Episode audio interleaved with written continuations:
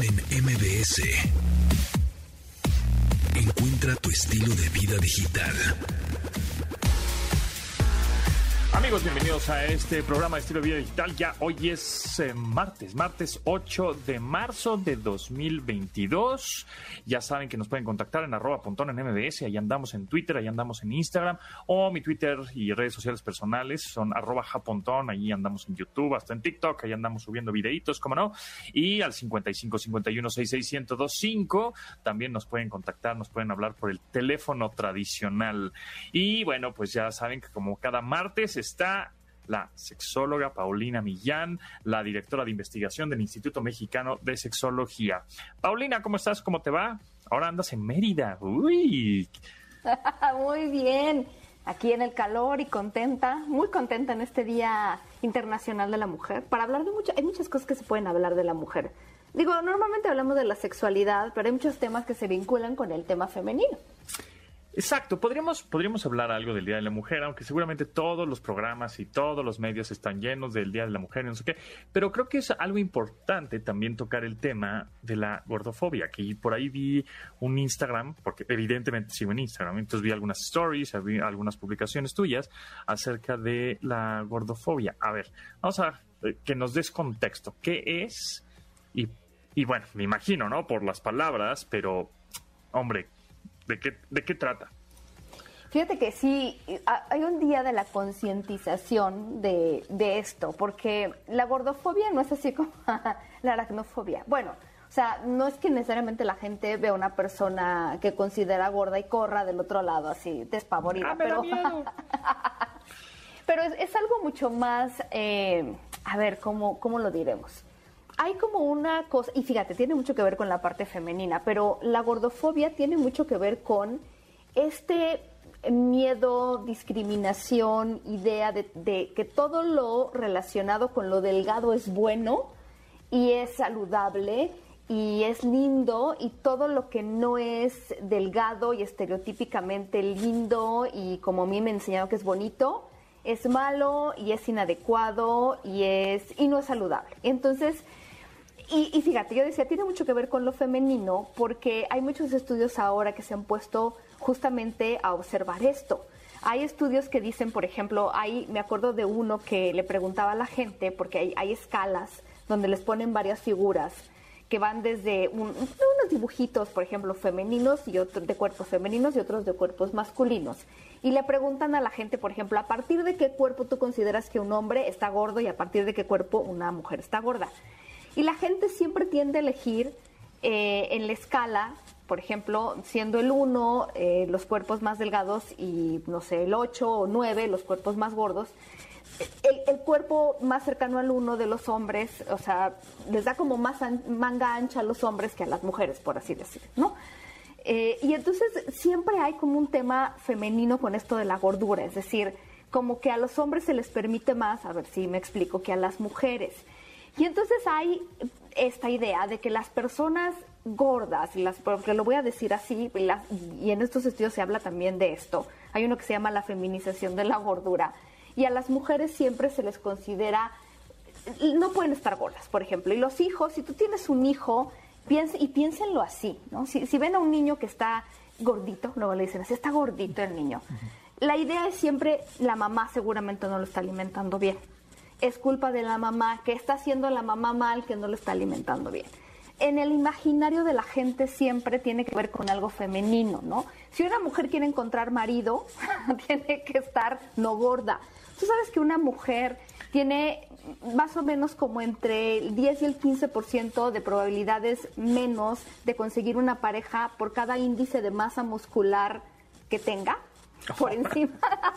qué locura, qué locura. Está cañón. Entonces, hay un tema ahí muy atravesado por el género que, que, que, va más allá del tema de la salud, porque mucha gente dice, bueno, pero es que el tema del sobrepeso, que es diferente, ¿eh? El tema del sobrepeso tiene que ver con la salud, sí, pero va más allá de la salud, o sea, una cosa es el tema de la salud y baja de peso para estar saludable, y otra cosa es el tema de la discriminación que va hacia los cuerpos, ¿no?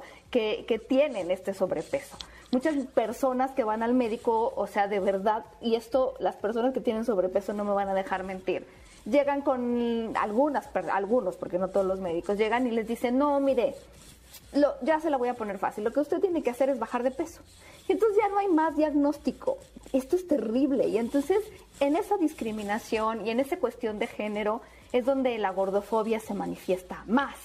Es como más bien un repele a la gente gorda.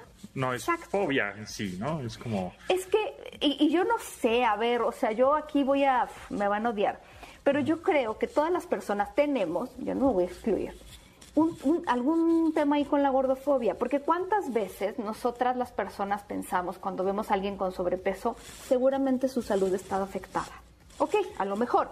Pero ¿cuántas veces pensamos cuando vemos una persona que no tiene sobrepeso en la salud de esa persona? Porque rapidito, luego, luego, estamos pensando, la salud de una persona con sobrepeso está afectada.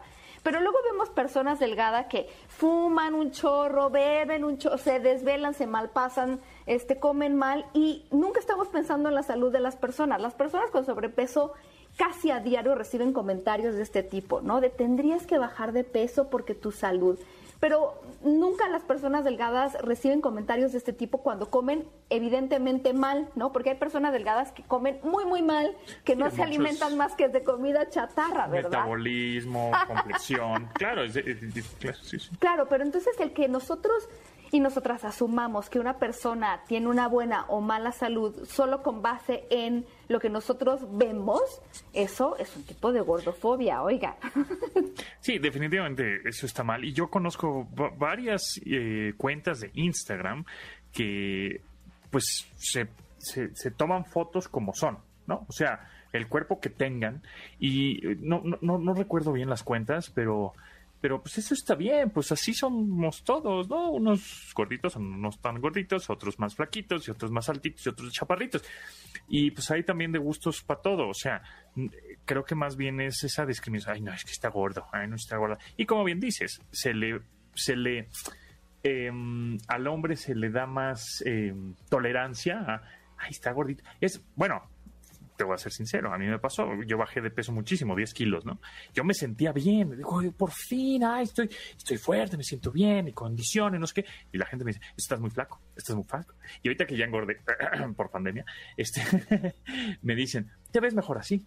Qué bueno, porque estabas muy flaco. Pero por otro lado era, es, es que estás muy flaco, es que estás muy flaco, es que estás muy flaco. Y pues déjame en paz, ahora tampoco te gusta que esté flaco, chihuahua, pues entonces déjame ser y ya. Te voy a decir algo todavía más fuerte. Estas mujeres que, que, además son muy criticadas porque van a la playa y ¿qué hace uno para bañarse en la playa, para meterse a la alberga? Se pone un traje de baño. No te vas a meter en, en traje sastre, ¿verdad? Uno va y se pone un, un, traje de baño, un bikini y te metes a la playa. Muy bien. Bueno, estas mujeres que se toman fotografías en la playa, ponen la fotografía en el Instagram, tienen derecho, es su cuerpo y están muy felices de la vida. Bueno, los comentarios que reciben, bueno, obviamente van desde eres una gorda, no sé qué, pero lo que más a mí me parece que es terrible es, estás promoviendo la obesidad. ¿Cómo voy a estar promoviendo la obesidad? Yo estoy aquí sentada siendo feliz con mi cuerpo, sentada tomándome mi piña colada. Solo estoy viendo, viviendo mis vacaciones como cualquier otra persona aquí sentada con mi bikini. ¿Cómo voy a estar promoviendo la obesidad? ¿Qué se supone que tengo que hacer? cubrirme con una carpa para que yo no promueva. Es que verdaderamente llegamos a unos extremos impresionantes de meternos en la vida de otras personas, porque así es la cosa con este pretexto de la salud, estás muy flaco y estás muy gordo. De verdad, mira, esto que tú estás diciendo es muy fuerte, porque hay muchas personas que efectivamente han bajado de peso, pero no están en el mejor momento de su salud. Hay personas que han bajado de peso porque están en pasando por una enfermedad muy grave y ahora con el coronavirus muchos salieron del hospital muy, muy delgados. Y hay gente que está viviendo una depresión terrible. Y entonces, claro, tú les dices, estás muy delgada, muy delgado, estás muy bien. Sí, por dentro están viviendo el peor momento de su vida. Entonces, el creer que alguien de verdad está saludable solo porque está pesando menos es muy, pues e, es una falacia. Pues sí, así es la cosa. Bueno, se nos va el tiempo volando. Paulina Millán, directora de investigación del Instituto Mexicano de Sexología. ¿En dónde te podemos seguir? ¿En dónde te podemos escuchar con este tema y muchos más? Yo estoy en Instagram como Sex Paulina Millán y en Twitter como Sex Millán. Y pues ahí me siguen, ahí les voy a hacer recomendaciones si quieren entrarle a esto sin discriminación, por favor. Si van a ir a molestar otro lado, Pero ahí en esas cuentas yo les hago recomendaciones sobre qué cuentas seguir para seguir hablando del tema. Exacto. Y si no te gusta seguir a flacos, pues no lo sigues. Y si no te gusta seguir a gordos, pues no lo sigues. Si te gusta eh, no seguir a supermodelos porque te hacen sentir mal, porque eso también eh, pasa, ¿no? Este, muchas mujeres dicen, me siento mal con mi cuerpo y entonces se meten a Instagram y ven puras supermodelos, pues van a sentir peor. Entonces, ¿qué necesidad? Hay que ser feliz con el cuerpo que tienes y ya, ¿no? Gracias, Paulina. Hasta luego. Continuamos después del corte con Pontón en MBS. Estamos de regreso con Pontón en MBS.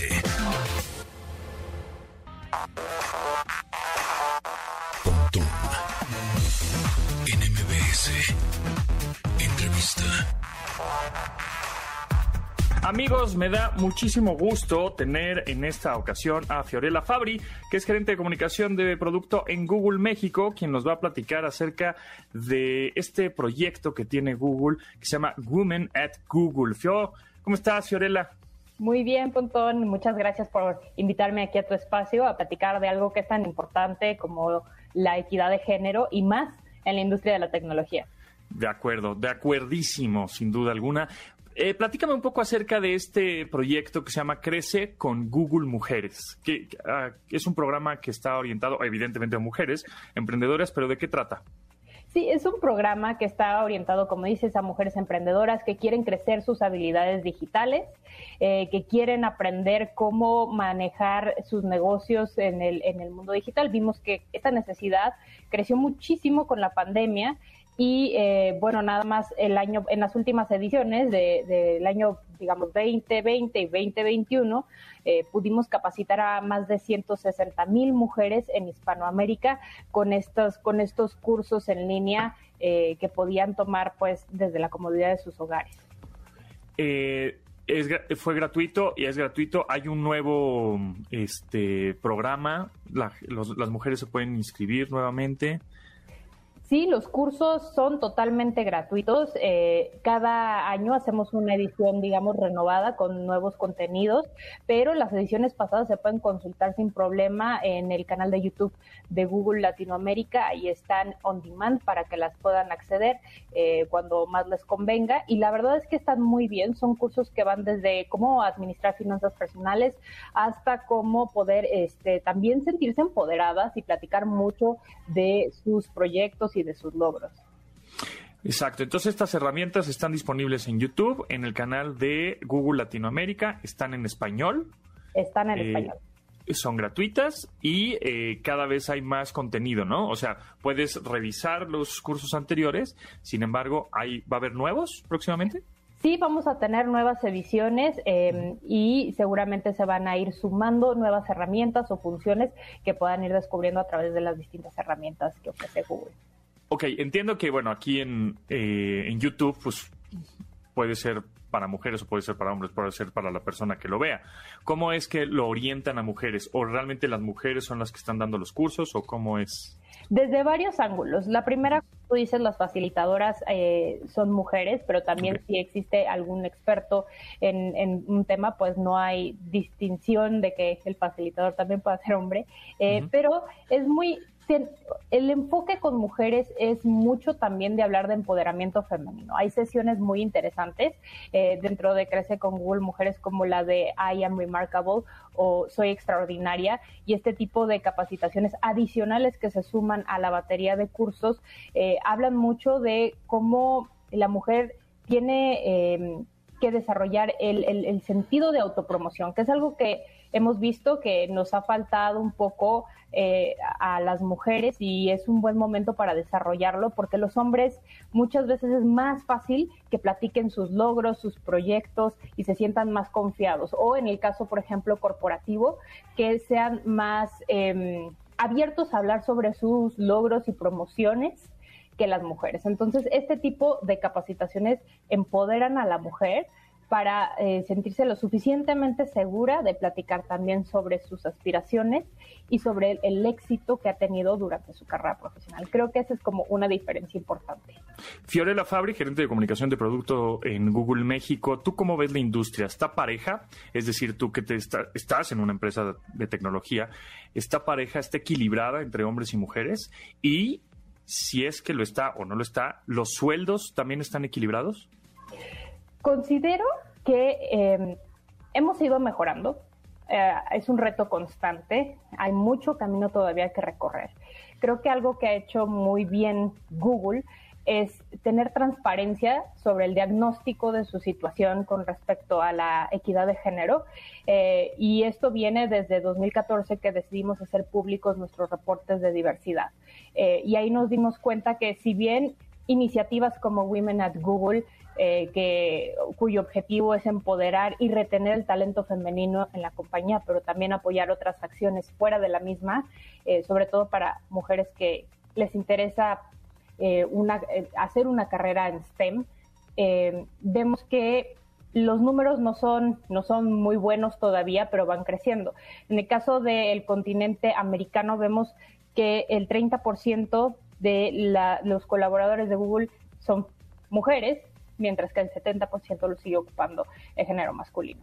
Entonces, eso, eso nos habla un poquito de cómo estamos en términos de posiciones dentro de, Google y dentro y es un reflejo también de lo que pasa en la industria de la tecnología. Entonces sí hay un camino largo por recorrer ahí.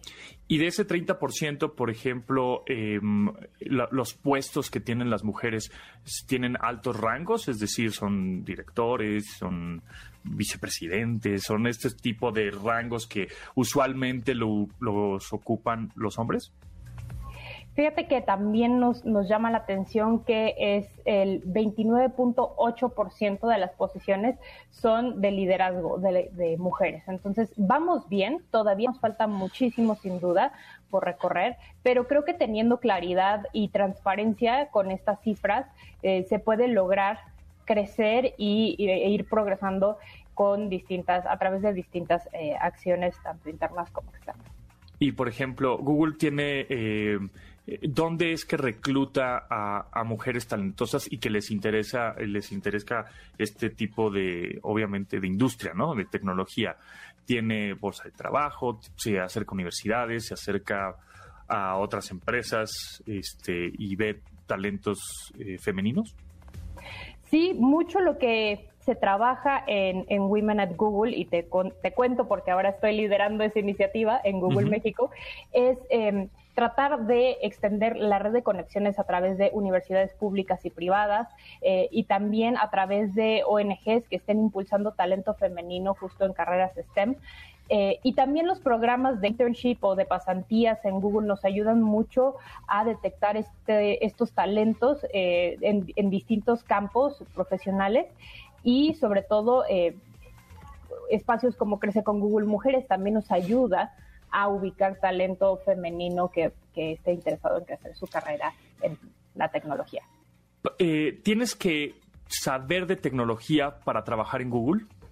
No necesariamente. La verdad es que hay muchísimas áreas de la compañía que no solo requieren conocimiento tecnológico y técnico, sino también hay otras áreas, por ejemplo, eh, están las áreas de ventas, las áreas de marketing, en donde pues el conocimiento no necesariamente tiene que ser 100% sobre tecnología.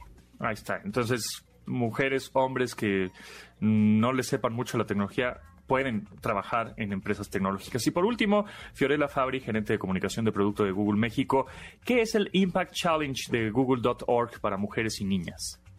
Bueno, pues el Impact Challenge.org, eh, que, justo el brazo filantrópico de Google organizó el año pasado, fue un proyecto de todo un año en donde se seleccionaron alrededor del mundo eh, distintas eh, instituciones las cuales iban a ser acreedoras a un, grant, a un premio de 25 millones de dólares para que pudieran eh, desarrollar proyectos que tienen que ver con tecnología y equidad de género. tuvimos gente de primera en el, en el jurado, estuvo la doctora Rigoberta Menchú, Shakira, Thais Araujo, Saskia Niño de Rivera, eh, representando Latinoamérica en este jurado. Y bueno, en México me da muchísimo gusto platicarte que tuvimos como eh, ganadora a la International Youth Foundation, que brinda capacitación técnica y de habilidades para la vida a mujeres jóvenes, precisamente para aumentar eh, justo la representación femenina en la industria de la tecnología. ¿En dónde podría buscar más información acerca de este Impact Challenge de google.org? Precisamente si te metes al, sitio de impactchallenge.google.com eh, vas a poder encontrar toda la información y leer más acerca de los proyectos ganadores tanto de Latinoamérica como a nivel mundial. Buenazo. Pues ahí está Fiorella Fabri, gerente de comunicación de producto de Google México. Muchísimas gracias por tu tiempo y por compartirnos esta información. No, muchísimas gracias a ti por invitarme a tu espacio. Continuamos después del corte con Pontón en MBS. Estamos de regreso con Pontón en MBS. Pontón en MBS 102.5. Amigos míos, como cada 15 días, Mauricio Nava, director editorial de Time Out México, nos trae unas recomendaciones y unas cosas interesantes acerca del contenido de la nueva edición de Time Out. ¿Cómo estás, Mau? Mi querido Pontón, muy bien, qué gusto escucharnos y saludarnos como cada 15 días por acá. Pues ya listísimos. Ya listísimos. ¿Qué nos traes en esta ocasión? Pues mira, eh, estrenamos edición, como bien sabes, y para hacerles breves, pues este número va dedicado a la salud mental, a lo importante que es cuidarnos, el autocuidado y más después de dos años de confinamiento. Exacto. te voy a platicar. A ver, dime, dime, cuéntame. Tenemos por ahí Además de los lugares eh, donde les recomendamos desde atender el sueño para los, que tienen insomnio desde la clínica del sueño hasta sesiones de yoga y meditación, les dejamos por ahí un par de apps que seleccionamos, que probamos los editores de Time Out para cuidar nuestra salud. Hay desde asistentes virtuales en donde puedes llevar tu diario y tu conteo de tus emociones hasta aplicaciones que te van a ayudar a meditar. Yo les recomiendo porque las he probado y son muy buenas. Calm y Jana. Descárguenlas, hay para iOS, para Android, están muy buenas y la verdad es que la de Calm hasta tiene un programa en Netflix, entonces está buenísima, es meditación guiada, dormir y demás. Sí, ya sé cuál es Calm, sí, es muy popular, C-A-L-M, Calm, de calma, de mantén la calma, sí, es buena, descárguenla y este, y sí, definitivamente también la recomiendo. Perfecto, ¿ves? Estamos conectados. Y pues de eso va justo nuestro especial Cuidar la Mente, la Salud. Es gratis la revista. Descárguenla y van a ver hasta ahí un termómetro para medir sus emociones y saber en qué momento pedir ayuda. Muy bien, entonces tenemos esas, esas apps y además de esas apps, ¿cómo podemos cuidar este, nuestra mente, nuestra salud mental? poder, ¿Irnos a echar unos, unos alipuses o qué? Justo, ¿sabes qué? Irnos a echar una, unas tlayudas en la noche de tlayudas. Va a haber por ahí en, eh, en Coyoacán, eh, pues una noche de ayudas hechas a mano y música popular.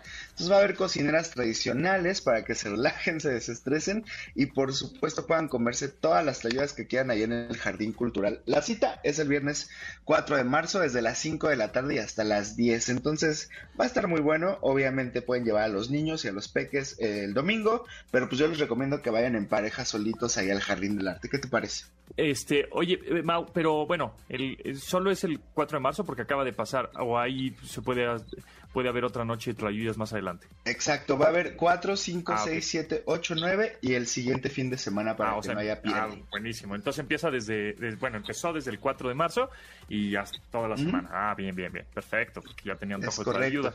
Excelente. Sí, no, yo ya mandándolos al pasado en mi máquina del tiempo. No, va a haber varios fines de semana ahí en el Jardín del Arte en Coyoacán, que pues también sirve para dar la vuelta.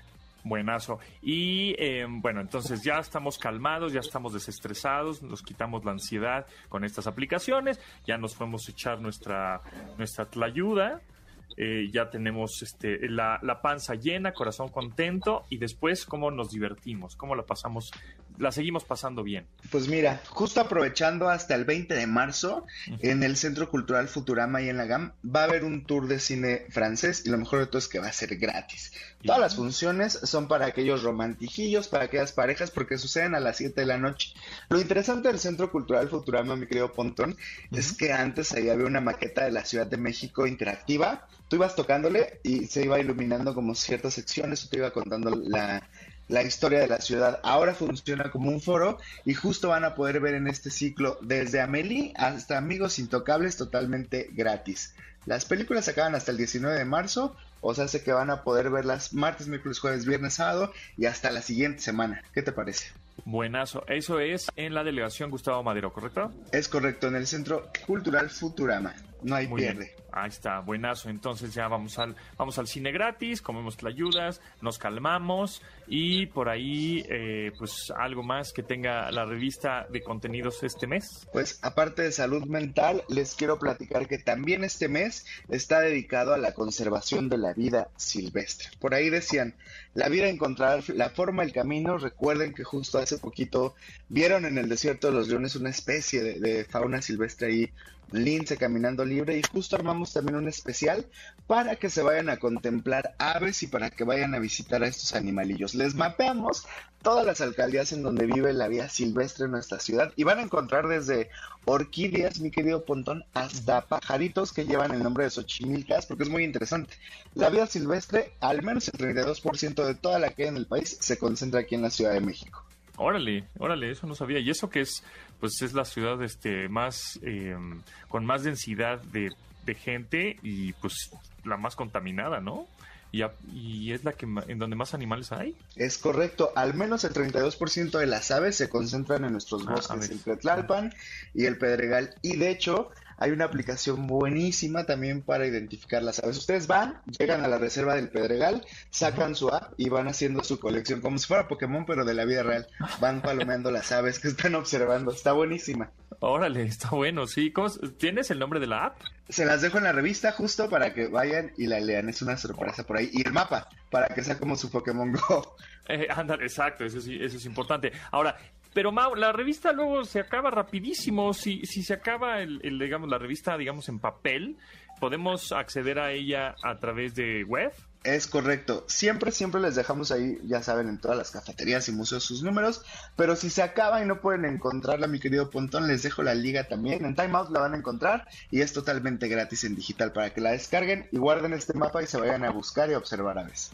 Bueno, pues ahí está. Pues en dónde seguimos a Time Out y en dónde te seguimos a ti para más recomendaciones. Y si es que se nos fue ahí el nombre de las aplicaciones o el nombre de lo que hay que hacer o dónde están las ayudas, en dónde te seguimos. Síganos en Time Out México, en todas las redes sociales, sobre todo en Instagram para que vean de qué van los lugares y en Twitter. Y a mí me pueden encontrar como es Maunaba y Maurimeo en todos lados también para que les recomiende cosas y les pase el nombre preciso y la liga para descargarla. Ahí está, buenísimo. Mauricio Nava, director editorial de Time Out México. Muchísimas gracias y nos escuchamos en 15 días para más recomendaciones de Mauricio y de Time Out. Muchísimas gracias, mi querido Pontón. Continuamos después del corte con Pontón en MBS. Estamos de regreso con Pontón en MBS.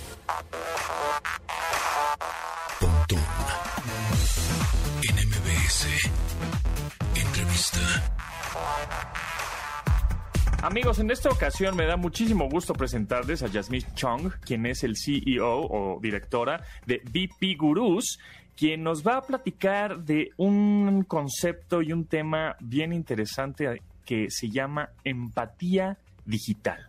¿Qué es esto, eh? Platícanos, bienvenida, ¿cómo estás? Bien, bien, gracias. Un gusto saludarte, José Antonio. Pues mira, este es un tema muy interesante y es que la empatía, como tú sabes, es la habilidad de entender y compartir las emociones y las experiencias de otros, en ponerse en el lugar, ¿no? Pero cuando lo llevamos al ámbito digital, pues es considerada como esa aplicación de esos mismos conceptos de empatía, pero en diseños, en un nivel muy básico, en diseños técnicos para mejorar la experiencia del usuario. Fíjate que nuestro cerebro maneja el concepto cognitivo de la empatía y el concepto también emocional muy intrínsecamente relacionados. Es muy difícil separarlos, pero sí es, sí es importante que el primer paso para la empatía es la identificación. Entonces, actualmente la tecnología lo que hace es que permite, a partir, por ejemplo, de nuestras aplicaciones móviles, un chatbot, ¿no? Que te hace una pregunta, alguna respuesta, permite tal vez identificar tu estado de ánimo. De alguna forma se está intentando y es cuando tú observas que te sientes eh, bien atendido, si el chatbot fue eficiente. No solamente se trata de funcionalidad, se trata también de esta empatía, de sentir que se considera esa interfaz un poco más humanizada. ¿ok? Entonces las herramientas de software de alguna manera están tratando de ser diseñadas. Ayer vi un tweet donde una empresa de smartphones tiene sus servicios de soporte técnico en varios idiomas, en diferentes canales y también ya está en lenguaje signado. Eso también ya es empatía, porque estamos tratando de hacerle llegar al usuario, eh, pues de, de, una manera más sencilla, la comunicación y que se sienta atendido. Pero ese es un nivel muy, muy básico, José Antonio. Claro, o sea, la tecnología para personas con discapacidad, ¿no? Exacto. Eso puede ser. Ajá, pero el nivel más avanzado es la inteligencia artificial em, emocional, que es en la que yo me encuentro, la verdad es que estoy trabajando con una serie de robots humanoides en las que el más pequeñito hemos tratado de medir el grado de empatía. Ajá, en los niños, eh, y a donde lo llevamos, por ejemplo, a Demos, ¿no? Algunas escuelas, y hemos eh, visto que influye mucho que la, que la cara que tiene el robot, él mide 1,45, se llama Red, el robot, eh, es como muy de caricatura, expresa emociones, sonríe, entonces los niños tienen un, en un 70% un grado de empatía porque les genera ternura, es como el más este calificativo que le dan. Sin embargo, esto, bueno, pues este pretende pues humanizar un poco las interfaces para que a partir de conceptos de neurociencia, estas neuronas espejo, no sé si han oído hablar de ellas en las que pues el, el ser humano, ¿no? No solamente reconoce señales cuando está haciendo algo, sino cuando observa, ¿no? Es cuando alguien bosteza y el otro bosteza es el ejemplo ¿no? de, la neurona espejo, pero esto ha permitido que sean las neuronas, dicen que hay una teoría donde las neuronas espejo son las responsables de la empatía. Entonces, la, neurociencia tiene un, punto fundamental en esta creación de, de la nueva inteligencia artificial emocional, porque de alguna forma no solamente está permitiendo identificar el estado de ánimo, que es el nivel básico, cómo está la persona, si está contenta, triste, a partir de reconocimiento de rostros, por ejemplo, o reconocimiento de la voz. Esto va, va, a generar en aplicaciones diversas, tú acabas de mencionar algo, ¿no? Para la discapacidad, un apoyo a esa población autista, por ejemplo, de que no puede reconocer a lo mejor las emociones en sí mismo o en los demás. Entonces, la inteligencia artificial emocional está teniendo usos inicialmente, y como siempre, en el marketing. Ya sabes, el neuromarketing que lo que trata de influir es que, por ejemplo, ¿no? Hay estadísticas que te dicen que las la mayoría de los comerciales tienen mejor influencia si son emocionales, que si te cuentan una historia, ¿no? Generalmente no te venden un automóvil eh, con las funcionalidades, sino te cuentan la historia y el perrito, la familia, etcétera. Eso tiene mayor impacto en esta, en estas mediciones que se hacen eh, a partir de la neurociencia para poder comunicar el mensaje. Entonces, hay aplicaciones ¿no? en, el, en el neuromarketing, por así decirlo, que están teniendo fuertemente un impacto y es ahí donde mucho el concepto de empatía digital se atora. Pero no, va más allá, va más allá de una cuestión, por ejemplo, médica, donde hay sensores ya desarrollados en el MIT, en donde, por ejemplo, pueden detectar los latidos de tu corazón, cómo está toda esta cuestión física de oxigenación, y te pueden mandar, sí, las clásicas alertas al servicio médico, pero sobre todo están detectando tu estado de ánimo para mandar aromaterapia. ¿Cómo ves? Están generando que, que, de alguna forma te sientas como más contento o más relajado en estos niveles de estrés que estamos manejando. Bueno, pues es, es una aplicación interesante. Otro tipo de aplicaciones allá en Estados Unidos, yo admiro a muchas mujeres, ¿no?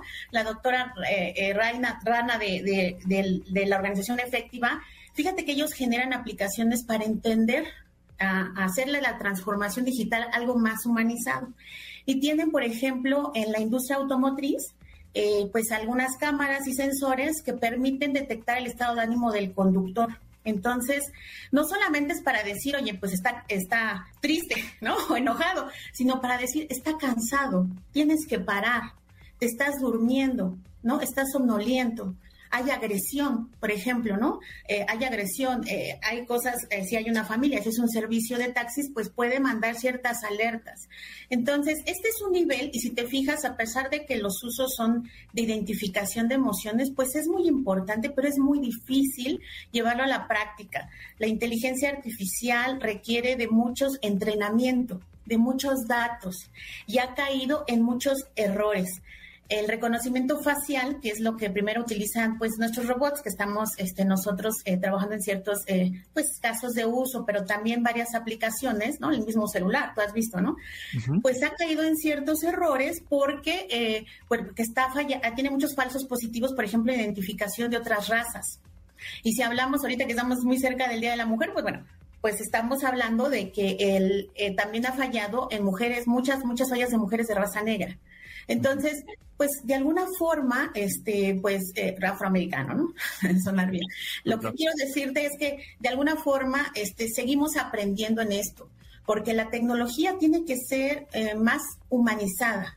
Hay una estadística, ¿no? Eh, ahí que tenemos de, de, PwC que dice que el customer experience, el que están pidiendo las, los usuarios, la experiencia del cliente, en términos de utilizar la tecnología, tiene que considerar como primer punto, y es el ponderado por, las, por esta encuesta en este estudio, es que tiene que ser mucho más eh, humana. La tecnología debe de ser más humana y más empática con, la, con, los usuarios, de tal porque eh, se está perdiendo, según este estudio, el contacto humano en esta pandemia, evidentemente, pero sobre todo en las aplicaciones, no nos está gustando tanto el uso de la tecnología porque no está diseñada de manera empática.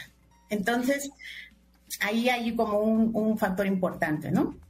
Claro, pues está sumamente interesante desde esto que nos platicas del neuromarketing, desde cómo van a estar, pues prácticamente eh, las redes sociales del futuro, este, las realidades mixtas, eh, la llegada de 5G, machine learning, inteligencia artificial, todo esto van a analizar nuestros sentimientos y con respecto a nuestros sentimientos y nuestra salud, porque ya estamos monitoreados de manera, ¿no? Por todos lados en la salud, que el reloj, etcétera, nos van a empezar a vender cosas, evidentemente, ¿no? Evidentemente. No, o sea, nos van a decir, ay, estás triste, cómete un chocolate, o cualquier cosa así. Em, em, y también, eh, o como dices, estás en el coche y le quieres mentar la madre el cuate de enfrente porque se te cerró, y entonces, este quieres, eh, el mismo coche te va a decir, oye, este, bájale, ¿no? Cuenta hasta 10 o tienes... Te pone musiquita o te mandará aromaterapia.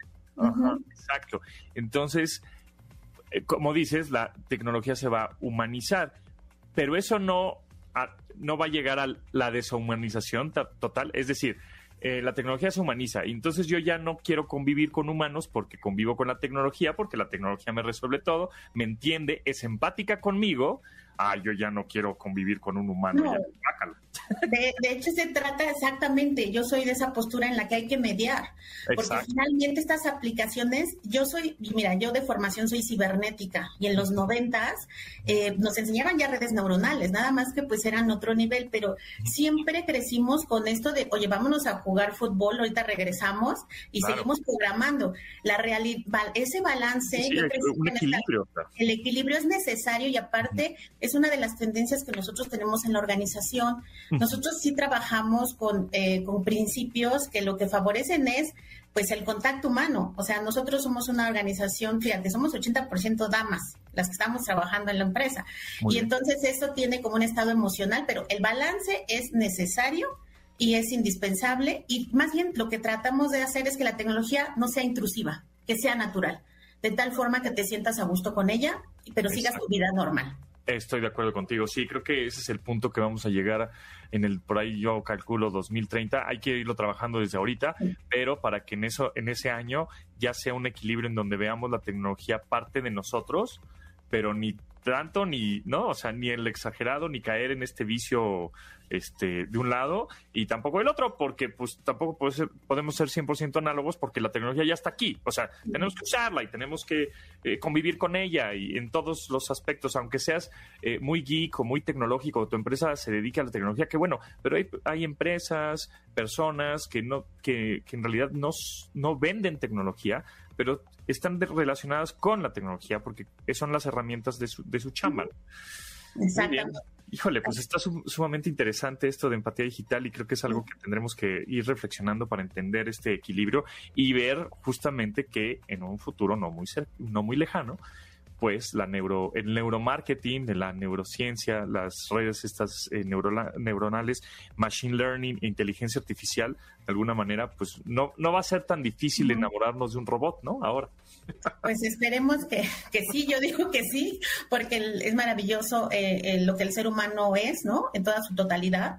Pero mira, qué interesante también que está generando nuevas fuentes de trabajo y pues según datos duros, eh, la inteligencia artificial en Latinoamérica puede pues eh, sumar un 5% a la economía latinoamericana, ¿no? según el Banco Interamericano de Desarrollo. Entonces, también es esta participación de más jóvenes trabajando en estas áreas de inteligencia artificial Actualmente solamente 26% de mujeres a nivel mundial participan en inteligencia artificial, entonces también es, es que genere otro tipo de usos mucho más empáticos que las mujeres nos distinguimos a veces por esto que se practica, ¿eh? la inteligencia eh, eh, emocional, este factor empático es, es este, no es un, no es como el coeficiente intelectual que es fijo, no, esto se puede modificar también en los seres humanos y si creamos tecnología, si creamos algún proyecto tecnológico que favorezca la empatía, tú también estás siendo empático, porque estás aprendiendo a convivir para hacerlo con los demás.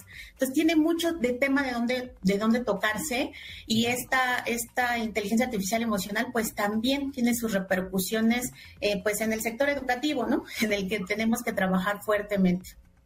Totalmente de acuerdo. Jasmine Chung, CEO de VP Gurus, muchísimas gracias. ¿En dónde te podríamos eh, seguir? Redes sociales, mail, claro. net.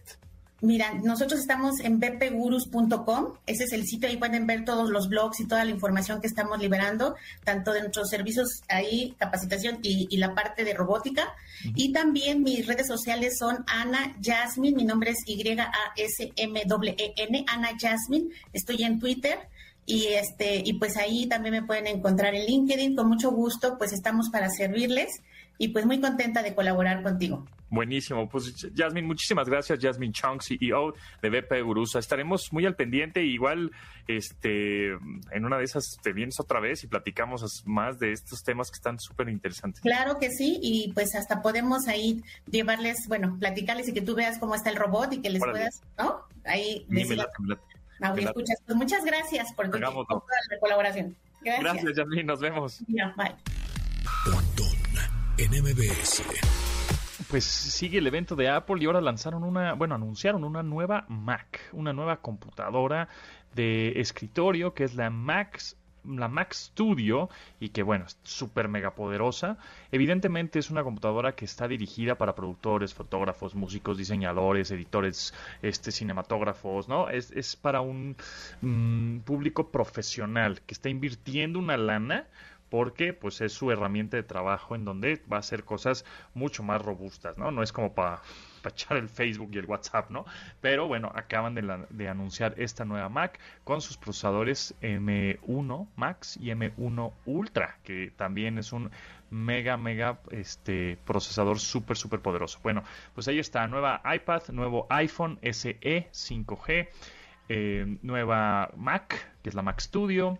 Y bueno, pues son algunos de los anuncios que se... Eh, y en este preciso momento creo que está terminando ya el Apple Event de este 8 de marzo. Pues bueno, nosotros también nos vamos. Muchas gracias por escuchar este programa. Nos escuchamos justamente mañana también a las 12 del día. A las, eh, aquí en MBS 102.5 y gracias a Janine, Memo, Beto, Itzel, Marcos, Luis y Juan en la producción de este programa. Se quedan con Manuel López San Martín en Noticias MBS. Gracias, hasta luego. Pontón en MBS. Te espera en la siguiente emisión.